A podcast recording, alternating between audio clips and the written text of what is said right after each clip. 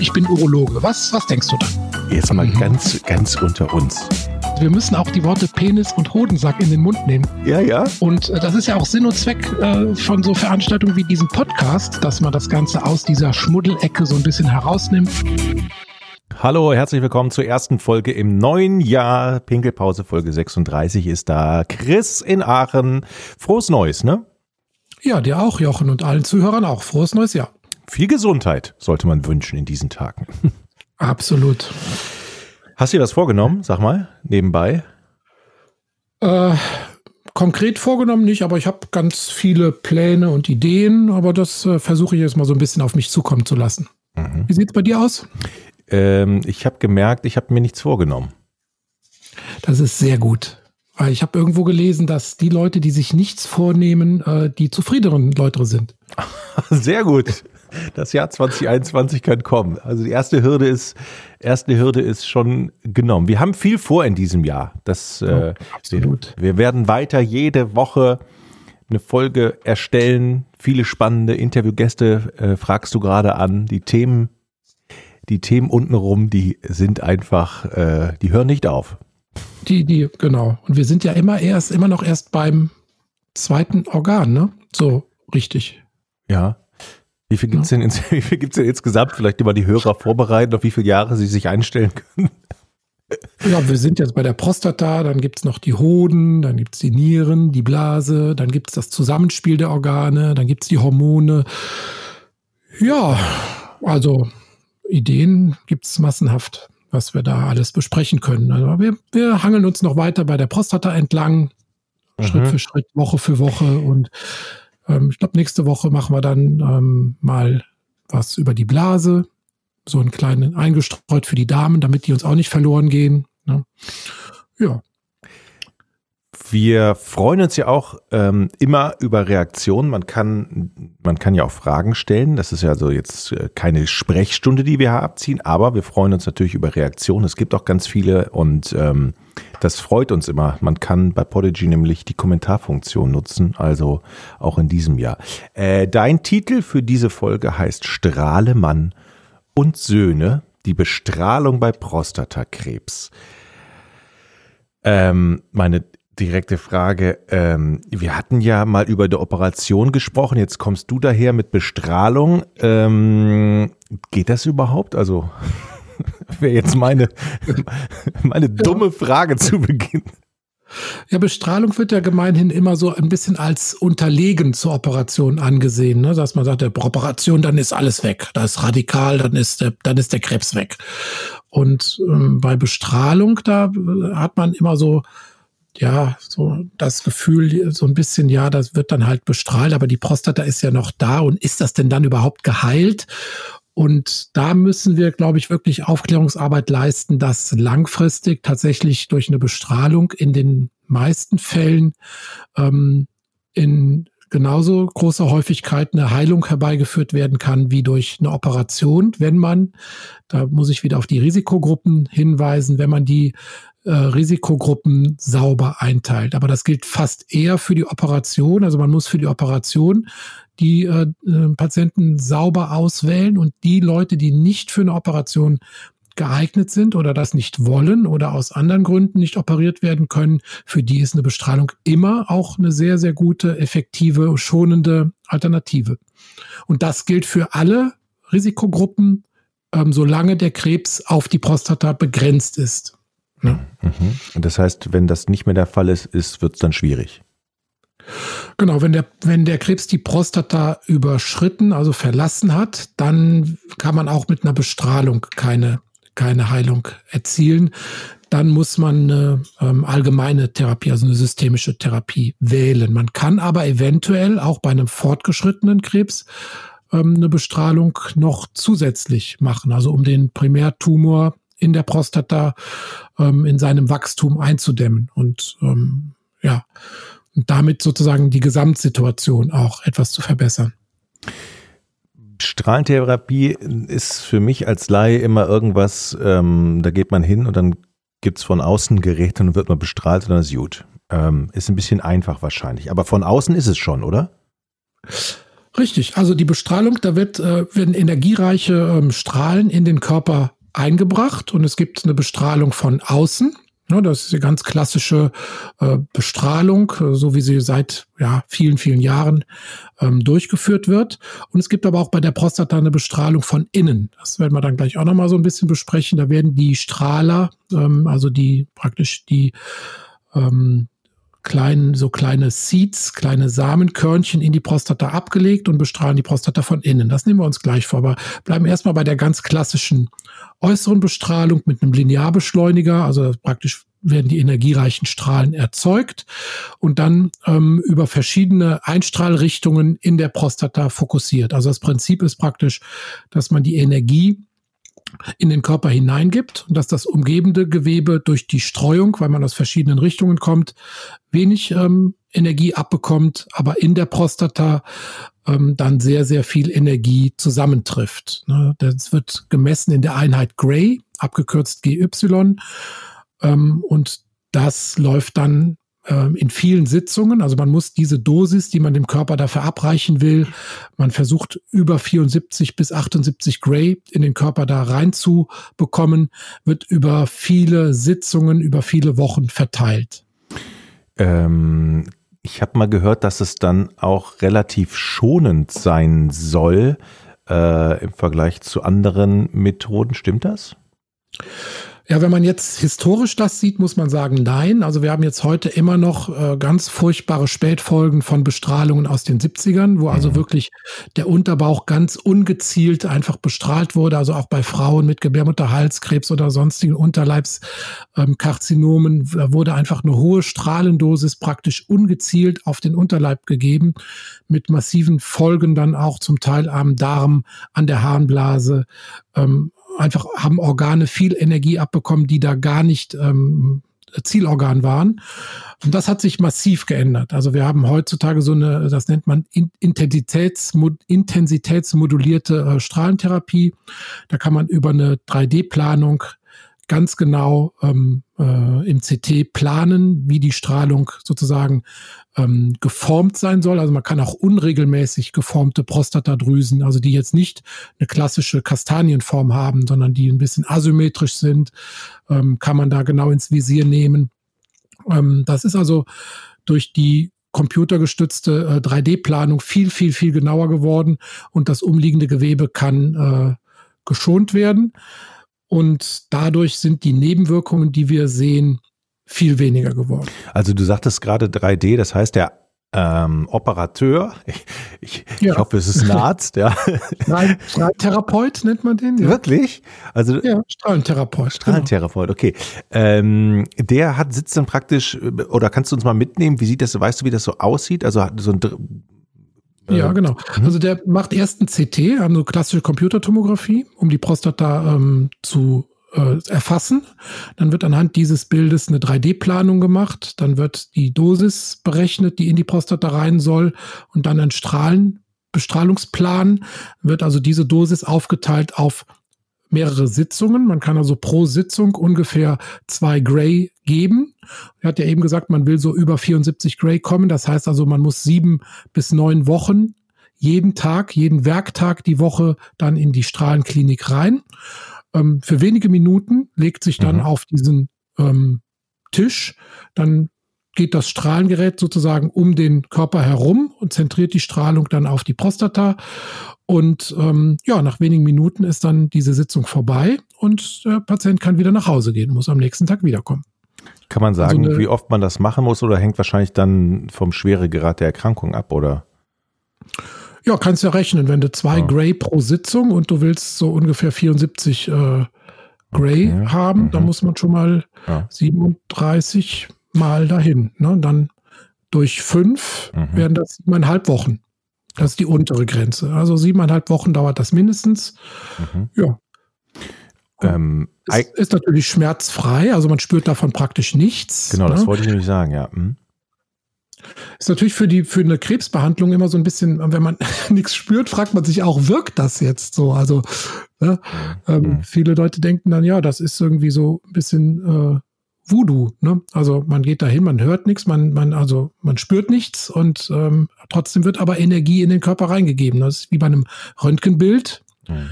Du kriegst ja nicht mit, was da passiert und trotzdem hast du hinterher dann dieses Abbild von deinen Weichteilen und Knochen.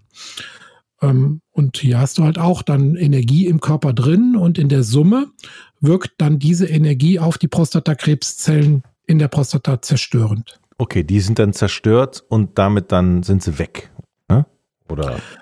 Genau, wobei die Prostata an sich ist ja als Organ noch da. Ne? Mhm. Also die, ähm, ne, die Krebszellen, die werden zerstört, aber und das ist der Unterschied zur Operation, da können wir vielleicht bei der Nachsorge gleich noch drauf kommen, der PSA-Wert geht ganz selten auf 0,0 wie bei der Operation. Wenn die Prostata weg ist, kann kein PSA mehr produziert werden oder manchmal bleibt so ein ganz klein wenig Prostatagewebe unten an der Prostataspitze stehen bei der Operation, dann hat man mal 0,0 irgendwas, ne, PSA-Wert. Aber bei der Bestrahlung bleibt er manchmal im 0,-Bereich nachweisbar, ja, mhm. auch über lange Zeit. Und das hat natürlich auch so einen psychologischen Faktor, ne? dass man nie so ganz sicher ist, weder der Arzt noch der Patient, ob das jetzt wirklich ähm, die dauerhafte, endgültige Lösung war. Ich, ja. könnte, ich könnte mir jetzt aber vorstellen, dass gerade, ähm, wo, wenn, wenn man nicht mit dem Messer da reingeht und alles zerschnibbelt mhm. und rausholt, dass man auch dementsprechend weniger Nebenwirkung hat. Äh, oder liege ich da falsch? Ja, man kann ähm, schon Nebenwirkungen haben, aber so ganz falsch liegst du nicht. Also sie sind natürlich anders. Also die akuten Nebenwirkungen sind ähm, äh, Müdigkeit, so ein bisschen Hautreizung wie beim Sonnenbrand, ne? Mhm. oder halt so wie ich eben sagte, dass Nachbarorgane so ein bisschen irritiert sind, äh, Reizblase, dass man oft zum Klo muss oder eine leichte äh, Reizung des Darmes mit Durchfällen oder so leichten Blutbeimengungen. Die Darmschleimhaut ist ja empfindlich ne, und die, die ähm, äh, reagiert dann gerne mal, indem sie dann halt sich abstößt, was dann durch Durchfälle ähm, äh, auffällt oder so ein bisschen Blutbeimengungen auf dem Stuhl. Das kann also durchaus passieren. Also das passiert ungefähr zehn Prozent der Fälle. Die Reizblase ist sogar ein bisschen häufiger. Ne? Also vier von zehn ähm, mhm. behandelten Patienten entwickeln so eine leichte Reizblase. Ab, das sind die. Mhm. Hm? Nee, Entschuldigung. Das sind die akuten Nebenwirkungen. Und äh, langfristig bleibt bei fünf Prozent der, äh, der Männer bleibt diese Reizblase bestehen. Also das ist dann dauerhaft so, ne? dass also nach der akuten Phase, während der Bestrahlung oder kurz nach der Bestrahlung dann auch so eine Reizblase tatsächlich nicht wieder verschwindet, sondern bei fünf Prozent der Männer ähm, auch langfristig bestehen bleibt. Zwei Folgen waren wir noch bei der Operation im Gedächtnis geblieben. Einmal kann ich danach noch äh, Sex haben, ne? Also oder mhm. Erektion äh, funktioniert's noch, sag ich mal, erstmal im äh, mhm. Laienmund und vor allen Dingen, ähm, wie ist die Chance dann bei der Strahlentherapie im Gegensatz zu der normalen brachialen Methode, nenne ich sie mal, äh, ähm, mhm. für, für inkontinent zu werden? Also ist das auch ähm, geringer dann? Mhm. Ähm, fangen wir mit der Inkontinenz an, weil wir ja gerade schon über die Blase gesprochen haben. Also Inkontinenz tritt relativ selten auf, weil der Schließmuskel an sich bleibt ja unversehrt. Ähm, es kann ein Urinverlust auftreten durch diese Reizblase, also so eine sogenannte Dranginkontinenz. Ne? Die Blase wird durch die Bestrahlung ähm, irritiert und ähm, die Blasen der Blasenmuskel liegt mit im Bestrahlungsfeld, möglicherweise die Blasennerven können gereizt sein. Und dann kann man die Kontrolle über die Blase so ein bisschen verlieren. Ähm, und durch den befehlsartigen, überfallsartigen Drang kann dann Urin verloren gehen. Das passiert selten, aber das kann auftreten. Aber so klassische Schließmuskelschwäche, wie es bei der OP passieren kann, ähm, auch selten bei der OP, muss man sagen, mittlerweile. Aber das ist bei der, ähm, bei der Bestrahlung weniger oft. Allerdings, was häufiger ist, es gibt häufiger Harnröhrenengen. Das heißt also, die, die ähm, Schleimhaut der Harnröhre, also unterhalb der Prostata, mhm. ist auch relativ strahlenempfindlich und da kann es dann schon in drei Prozent der Fälle auch zu einer narbigen Enge kommen. Und das äußert sich dann später durch abgeschwächten Strahl oder ähm, vermehrte Harnwegsinfektionen, Nachtröpfeln nach dem Pinkeln, sowas kann da eher auftreten. Jetzt haben wir über eine äußere Strahlentherapie gesprochen. Ähm, eine innere gibt es auch? Innere gibt es auch und da gibt es dann wiederum sogar ähm, zwei verschiedene Methoden. Was beide Methoden gemeinsam haben, ist, dass sie in Narkose gemacht werden müssen. Wenn du dich äh, zurückerinnerst an die Biopsie der mhm, Prostata, mhm. da haben wir die Prostata mit so Nadeln angepickst, um da Gewebe rauszuziehen. Ja. Ähm, und so ähnlich läuft das bei der, bei der äh, inneren Bestrahlung auch ab. Die äh, innere Bestrahlung heißt auch Brachytherapie. Äh, Brachy steht für kurz, also eine kurze Distanz wird dann nur überwunden von der Bestrahlung. Bei der Bestrahlung, Entschuldigung, von außen mhm. müssen ja die Strahlen den ganzen Weg durch den Körper zurücklegen, bis in die Prostata hinein. Bei der Brachytherapie, bei der inneren Bestrahlung, müssen die Strahlenquellen nur eine ganz kurze Distanz im Gewebe überwinden. Das heißt, man nimmt also Strahler, die viel Energie abgeben, die aber ähm, eine ganz kurze Distanz im Gewebe nur ähm, überwinden. Das sind also zum Beispiel Jod oder Palladium, sind da Strahlenquellen und die werden dann in Narkose in die Prostata nach auch nach einem vorher ähm, berechneten Plan berechnet man, wie viel von diesen kleinen äh, Körnchen müssen in die Prostata rein, damit die Prostata ihre Dosis abbekommt und die werden dann in die Prostata eingelegt und ähm, das dauert ungefähr zwei Stunden, dieser Eingriff. Und dann ähm, bestrahlen die von innen die Prostata. Und zwar werden die Strahlenquellen so gelegt, dass also möglichst wenig Strahlung über den Rand der Prostata hinaus ins Nachbargewebe geht. Also hoffen wir mal, dass gut gerechnet wird. Ne? Also das gesunde Gewebe außenrum soll man möglichst schonen. Ne? Genau, und die Prostata braucht aber eine hohe Dosis. Vorteil dieser mhm. Therapie ist, man kann relativ hohe Dosierungen in die Prostata einbringen. Jetzt speziell für diese äh, Seeds, also diese kleinen Körnchen, Samenkörnchen auch genannt, die man in die Prostata einlegt, gilt das gleiche von den äh, Kriterien wie bei einer Operation für Niedrigrisikopatienten. Also es darf nur auf die Prostata begrenzt äh, der Tumor sein. PSA-Wert sollte unter 10 sein, sollten so maximal ein oder zwei Proben nur befallen sein und der Bösartigkeitswert sollte nicht über 7a liegen. Also das müssen wir auf die vorherigen Folgen verweisen. Aber für dieses Verfahren gelten auch wieder Limitierungen, während bei der äußeren Bestrahlung eigentlich jeder lokal begrenzte Tumor ähm, bestrahlt werden kann. Aber Vorteil ist halt hier, man hat nur eine Sitzung ja, im Narkose und dann ist die Bestrahlung fertig. Ja. Ähm, es gibt noch eine andere Bestrahlung von innen, das ist die sogenannte ähm, HDR-Brachytherapie. Da wird also ähm, meistens in zwei Sitzungen wird der das Strahlenmittel, nenne ich es jetzt mal, das ist in dem Fall Iridium, wird in die Prostata über eine Hohlnadel reingehalten, wird dann einwirken gelassen und man zieht das aber dann wieder raus. Also man gibt praktisch den Strahler für eine gewisse Zeit in die Prostata hinein, äh, macht dann während dieser Zeit die Bestrahlung, zieht aber dann das wieder zurück ähm, aus dieser Hohlnadel wieder heraus. Es verbleibt also nicht der, die Strahlenquelle im Körper wie bei der LDR-Brachytherapie. Mhm. Und dieses Verfahren wird dann, weil da die Dosis jetzt nicht so hoch ist bei den beiden Sitzungen, wird dann wiederum kombiniert mit einer äußeren Bestrahlung, die dann aber noch immerhin so fünf Wochen dauern muss. Ja.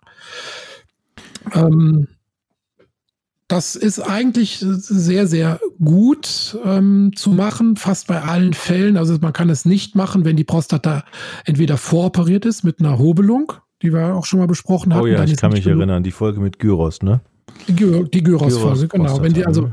wenn das Gyros rausgeschnitten ist innen, dann kann man, hat man oft nicht genug Gewebe, um diese Strahlenquellen zu verankern.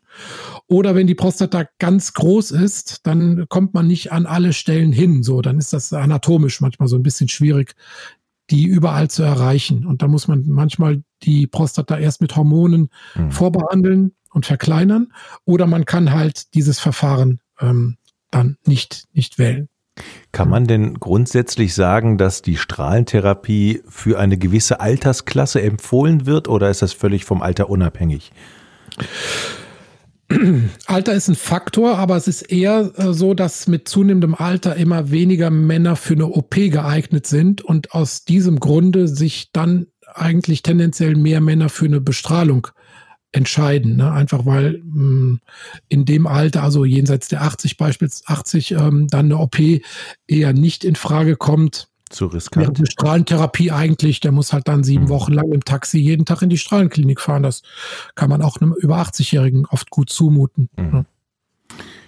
Nachsorge ist ein großes Thema nach der Bestrahlung. Wie läuft das ab?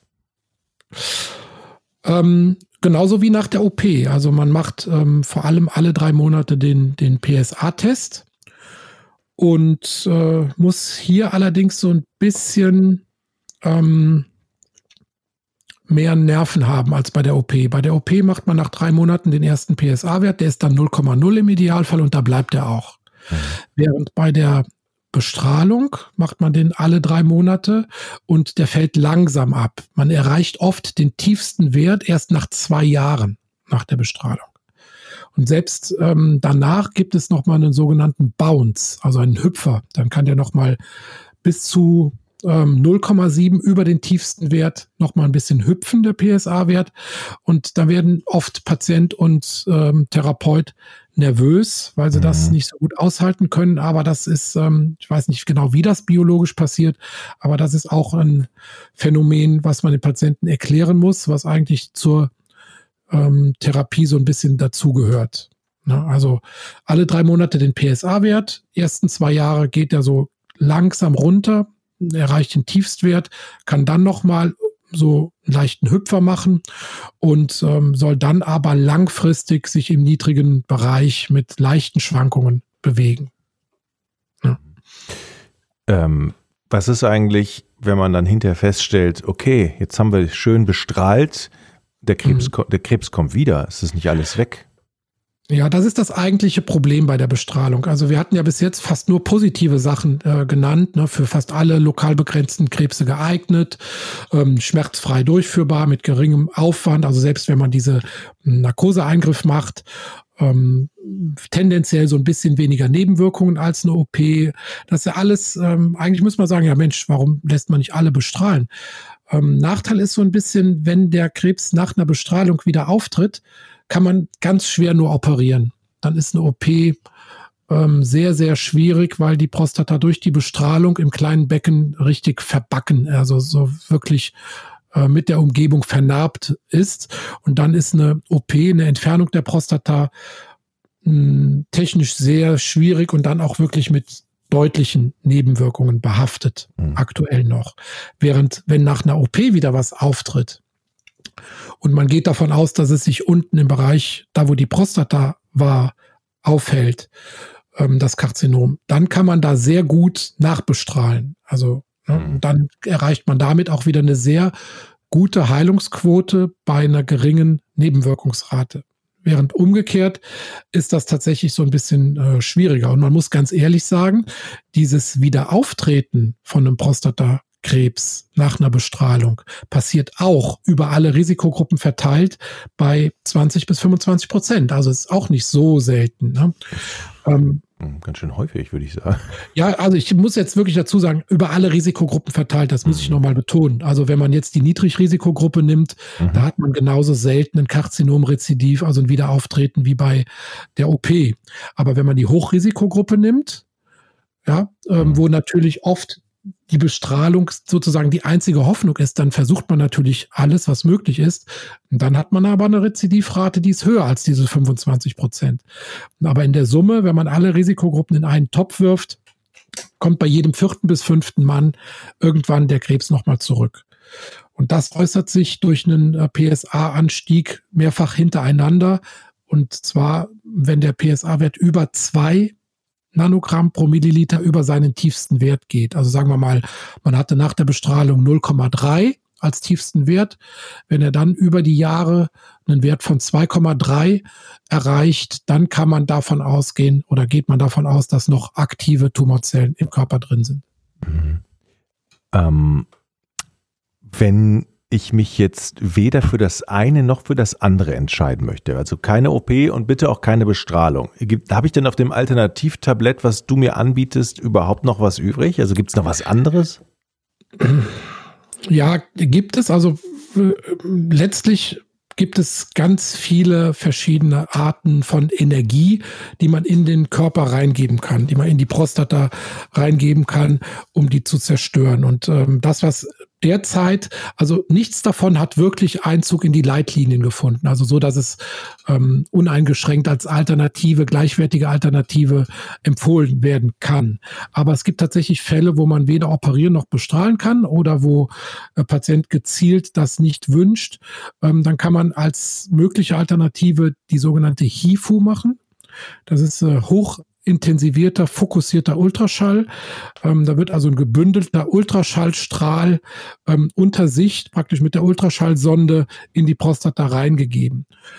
Und ähm, letztlich auch Energie sowie Strahlenenergie. Man erreicht damit hohe Temperaturen in der Prostata bis zu 90 Grad. Ähm, die Ergebnisse sind nicht ganz so gut wie, wie bei der Bestrahlung. Ähm, die, in, die Nebenwirkungsraten sind vergleichbar. Also Urinverlust tritt auch bei etwa drei Prozent auf, aber die Impotenzrate Oh, da haben wir eben noch gar nicht zu Ende gesprochen. Die Impotenz, genau. Impotenzrate bei der HIFU liegt bei über 50 Prozent. Ja. Oh, oh. Hm. Und ähm, bei der Bestrahlung, da, das hatten wir eben noch vergessen, ähm, liegt die Potenz, die Impotenzrate äh, niedriger und sie kommt mit einer gewissen Verzögerung, mit einer Latenz von etwa äh, zwei bis drei Jahren. Aber dann liegt man auch mit der, ähm, mit der Impotenzrate bei 25 bis 40 Prozent. Ja, also auch da mh, hm, kann man sagen, einer von drei Patienten muss damit rechnen, dass seine Potenz, falls vor der Bestrahlung vorhanden, nach der Bestrahlung deutlich schlechter wird. Mhm. Auch Veränderungen beim Orgasmus äh, sind möglich, beim Ejakulat, einfach dass dadurch, dass die Drüse nicht mehr so eine weiche, schwammartige Drüse ist, wie das vorher war, sondern das wird dann eher so eine, ja, vernarbte Drüse, die dann einfach auch nicht mehr beim Samenerguss ähm, das Ejakulat dann so äh, rausschleudern kann oder auch die, die Menge, Zusammensetzung kann sich durchaus äh, merklich verändern danach. Also es sind auch da durchaus mit ähm, Veränderungen der Sexualfunktion nach der Bestrahlung ist also durchaus auch zu rechnen. Okay. Ähm, an dieser Stelle kann man ja tatsächlich dann direkt nochmal einen Aufruf machen, äh, auf alle Fälle zur Früherkennung gehen. Ne? Kann man ja an, an jede unserer Folgen im Prinzip dran heften. Ne? Ja, das ist ja sowieso der große, ähm, große Obertitel über unseren ganzen Podcast. Männer, kümmert euch um eure Gesundheit. Und ähm, jetzt speziell bei der Prostata, Männer ab 45, macht die Vorsorge. Und wenn was gefunden wird, dann muss man im Prinzip die Botschaft aussenden, ist das ähm, ein, man denkt ja immer, warum trifft es mich? Ja, das ist ja immer so das, warum kriege ich das? Ja, das bekommen sehr, sehr viele Männer. Und wenn so eine Diagnose gestellt wird, zwei Botschaften. Erstens, es ist ein Überlebensvorteil gegenüber den Männern, die nicht zur Vorsorge gehen. Und zweite Botschaft, es kann was getan werden. Ne? Wir haben die OP besprochen mit allen Vor- und Nachteilen. Wir haben jetzt die Bestrahlung äh, besprochen mit Vor- und Nachteilen. Wir besprechen noch mögliche Alternativen, die es ja mit zunehmender technischer Weiterentwicklung auch möglicherweise irgendwann geben wird. Wir haben einen äh, Gast, der uns auch noch die roboterassistierte OP äh, genau erklären wird. Mhm. Also das sind spannende Entwicklungen, die die nächsten Jahre da auf uns zukommen. Und äh, ja, Botschaft ist eigentlich, kann immer was getan werden. Und ich kann mir auch vorstellen, dass gerade bei so, bei so Strahlentherapie da ja auch noch äh, viel Fortschritt in Zukunft möglich ist wahrscheinlich, ne? Ähm, da wird ja ständig dran gearbeitet mit Sicherheit, dass das noch besser wird, noch. Äh ja, also da bin ich jetzt natürlich nicht so ähm, an der Front. Ne? Mhm. Ne? Also ich bin ja bei der Bestrahlung nicht dabei mhm. und weiß jetzt nicht so genau, ähm, besuche jetzt auch nicht die Strahlentherapie-Kongresse, was sich da jetzt aktuell tut. Aber ich habe schon in den Jahren, wo ich Urologe bin, schon eine enorme Weiterentwicklung da ähm, selber miterlebt. Ähm, was wir in der Praxis daran ablesen können, dass einfach viel, viel weniger Nebenwirkungen produziert werden, ne, bei einer guten Heilungsrate. Mhm. Und ähm, ja, ist tatsächlich so, die, die Geräte entwickeln sich weiter, die, ähm, ne, also die Energiequellen äh, werden moderner, exakter. Ja, das mhm. äh, durchaus spannend. Und wo du gerade gesagt hast, ähm, du siehst äh, es an den Nebenwirkungen in deiner Praxis, denn zum Abschluss noch eine private Frage. Äh, die Praxiszeit für dich ist ja erstmal vorbei, ne? Ach, Jochen. Ich hab, ja, ich hab's gemacht, ja. Ich hab, ich hab den Brexit vollzogen. Den Brexit, ja. Den Brexit, genau. Also erzähl ja. ganz kurz, äh, was waren deine ja. Überlegungen, wie hast du es vollzogen und vor allen Dingen, wie fühlst du dich jetzt gerade? Äh, das geht nicht, Jochen, das kann ich nicht kurz erzählen. Da muss man eine extra Folge, man eine extra Folge zu machen. Ich fühle mich jetzt gerade so wie nach dem Abi. So, ich fühle mich äh, frei. Also de, alle Möglichkeiten stehen mir offen. Und ja, ganz kurz zusammengefasst, ähm, ich musste da, da meinem Leben noch mal irgendwie eine neue Wendung geben, weil ich ähm, in der Konstellation, wie das war, einfach ähm, mit der Versorgung, wie wir sie anbieten konnten, einfach nicht mehr zufrieden war. Das war im Prinzip eine Bewältigung von Arbeit und das war am Schluss dann ziemlich unbefriedigend. Ähm, und da wurde man auch dem ähm, Patienten nicht mehr gerecht, ist selber unzufrieden.